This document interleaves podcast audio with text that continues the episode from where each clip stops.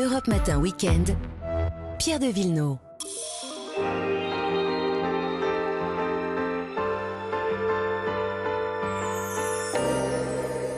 Les balades, c'est aussi le dimanche avec Vanessa Zahra Bonjour. et Marion Sauveur. Bonjour. Qu'on retrouve donc depuis ce week-end. Alors Vanessa, on s'envole pour l'Islande qui célèbre euh, en ce moment la fête du milieu de l'hiver, le Torablot.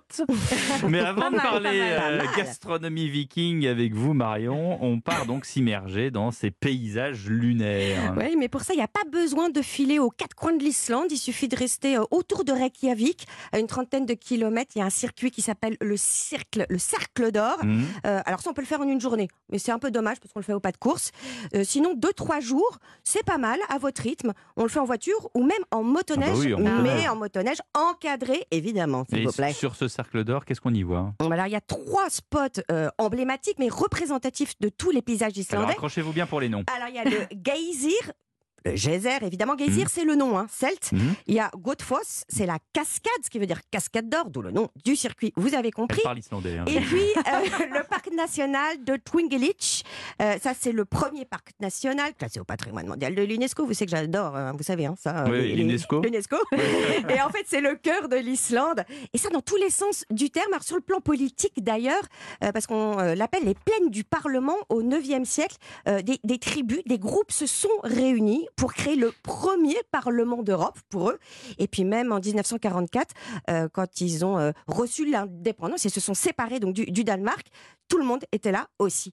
Et puis, euh, sur le côté géologique, on est au carrefour des plaques tectoniques entre, on va dire plus simple, entre les États-Unis et l'Europe. Et la porte-parole de l'Office du tourisme islandais. Ouais, je ne pouvais pas prononcer son nom, donc euh, j'ai préféré qu'elle le dise elle-même, on vous propose une expérience insolite. Et ça, donc, c'est à Silfra. Faire le, le snorkeling entre les deux continents. Où la- le pays s'est séparé, là on peut faire le snorkeling. Alors c'est une expérience euh, incroyable. Et alors, quand je drôle. lui demande si c'est possible, même en plein hiver, euh, elle a l'air surprise, voilà sa réponse.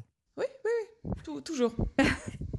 oui, c'est toujours froid et, et ça ne change pas. Alors euh, on a un wetsuit pour euh, protéger, pour euh, garder un peu le chaud. Donc une combinaison, ouais. 2 degrés. Alors, en revanche, elle est très claire, cette eau. C'est très, très beau. On voit même à 80, 100 mètres. Et euh, on peut faire aussi de la plongée avec des bouteilles. Il paraît que c'est un des plus beaux spots de plongée au monde, euh, dans les 20 premiers. Ça, évidemment, aussi avec des guides qualifiés, s'il vous plaît. Les Maldives, c'est plus chaud. Hein. On d'accord. Hein. Et, le grand lagon qui fume, dans lequel on se baigne, là, qu'on ah. voit sur toutes les photos, il est aussi sur ce cercle d'or. Alors, ça, c'est le Blue Lagoon dont vous parlez. C'est juste un tout petit peu plus loin. Alors, c'est vrai que c'est un incontournable, mais c'est très touristique. Euh, c'est vrai que ça fait rêver un des eaux turquoises, 38 degrés. Et là, on est en plein milieu d'un désert de lave. Donc, qui dit désert hmm. dit qu'évidemment, il n'y a pas de pollution nocturne. Donc, on peut regarder et voir des aurores boréales pas loin de Reykjavik. Super. Il faut aller à l'hôtel The Retreat. Euh, là, c'est un spectacle de dingue parce que vous êtes enfermé dans cette roche euh, volcanique. Petit conseil, il y a des applications pour suivre le tracé justement euh, des aurores boréales. Merci Vanessa. Alors on regarde du côté de notre assiette Marion Sauveur. Qu'est-ce qu'on mange en Islande? Eh ben, je vous propose de déguster des mets traditionnels islandais. On est en pleine festivité, comme vous l'avez dit, Pierre, euh, du Tsorablot, la fête donc du milieu de l'hiver. Torablot. Et- Voilà. Et en Islande, c'est à cette époque de l'année qu'il fait le plus froid et le plus sombre. Et les Islandais en profitent pour se réunir, pour partager tous ensemble autour d'un beau repas, un beau repas qu'on appelle le Tsoramatur, un menu qui rend Toramatur. Toramatur. C'est bien, on est des bons écoliers. ancêtres et à leur ingéniosité parce que pendant, puisque quand ils ont colonisé euh, l'Islande, ils ne trouvaient pas de quoi manger de la nourriture fraîche pendant presque huit mois Mm. par an. Alors ils ont imaginé des modes de conservation pour pouvoir manger tout au long de l'année. On oublie le sel hein, qu'on avait Oui. à cette époque en Europe, ils ne l'avaient pas en Islande. Alors qu'est-ce qu'il y a au menu? Alors du poisson fermenté et séché, mais pas n'importe lequel, Oula. du requin de Groenland qu'on appelle le Aukartel. Le-. Voilà, ce plat, c'est son nom. Le requin du Groenland, c'est un des plus gros requins carnivores du monde, mais sa chair fraîche est toxique, tout simplement parce qu'il n'urine pas en fait. Il sécrète son urine grâce à la sueur. Oh, du requin à la pisse. Oh non. Et, mangent classe. quand même cette chair. Alors, ils ont commencé par enterrer le requin Oh, pendant six semaines, ce qui va horreur. fermenter.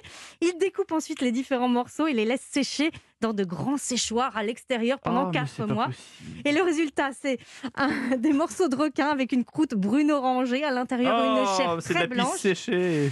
Il va garder effectivement cette odeur très forte d'ammoniac. Quelle horreur Et en bouche, c'est très particulier, et très parles. fort comme un, comme un Bon, fromage en quelque Non, non, sorte. non, mais trouvez-moi autre chose. Ouais, un, autre plat. Ah, moi, j'en ai un. Euh, les testicules de bélier. Non, Non c'est pas une blague, c'est Si, Oh, c'est effectivement, et ça Ouais. fait partie des plats effectivement typiques. Et il y a aussi la tête de mouton euh, euh, bouillie. Oh La non, mais switch. possible Alors c'est une demi-tête de mouton entière, alors sans cervelle, qui est servie à l'assiette accompagnée généralement de purée. À première vue, c'est pas très ragoûtant. Il faut enlever euh, la peau, le cartilage, dépioter la bête. Tout se mange ou presque, mais c'est pas si mauvais que ça. Il y a beaucoup de viandes variées, des goûts hein. très différents. La joue, c'est un, un- un des morceaux les, Mm. les plus délicieux. Et, et les Islandais alors adorent la langue et, les yeux. Ah, Cela dit, nous on mange de bien de la De langue de de bœuf. bœuf, Mais hein, c'est ça, voilà. bœuf, Et avec tout ça, on peut boire du Brennivin, Du un alcool. Voilà, un Oui. alcool à base de pommes de terre et de carvi, c'est l'équivalent du schnapps en Ouais, fait. de la voilà. vodka. hein. Ce sont des, des plats qu'on peut trouver facilement au restaurant? Eh bien, en ce moment, oui, puisque les restaurants sont en ouvert en Islande. Alors, il y a des gestes bien, barrières, bah, bien sûr. Certains restaurants, comme le Moulakafi à Reykjavik, servent ce genre de plat traditionnel toute l'année. Donc, vous pouvez y aller à n'importe quel moment et goûter. Et ils proposent même leurs plats à emporter en collaboration en ce moment avec les supermarchés locaux. Bon, pratique. et, et si on veut changer des spécialités traditionnelles Alors, on peut manger des poissons sous différentes formes, marinés, frits, séchés. On trouvera même de la viande de baleine. Je vous rappelle que, que la baleine est une espèce en danger, donc évitez bien sûr de la goûter. Mais non. La viande reine dans le pays, c'est vraiment l'agneau. Il y a une délicieuse Oh. soupe qui s'appelle la côte soupa, je vous la conseille. Et partout, vous trouverez un hot dog avec la saucisse d'agneau qu'on appelle le pilchouch. Bon, C'est la star du street food en Islande et elle est accompagnée d'une sauce à base de capre, moutarde et Ah herbes. ça, ça me tombe bon, bien. ça, J'adore oui, l'agneau. c'est à la limite le seul truc. Merci euh, Marion et Vanessa, on vous retrouve tout à l'heure. À tout tout à à l'heure. l'heure.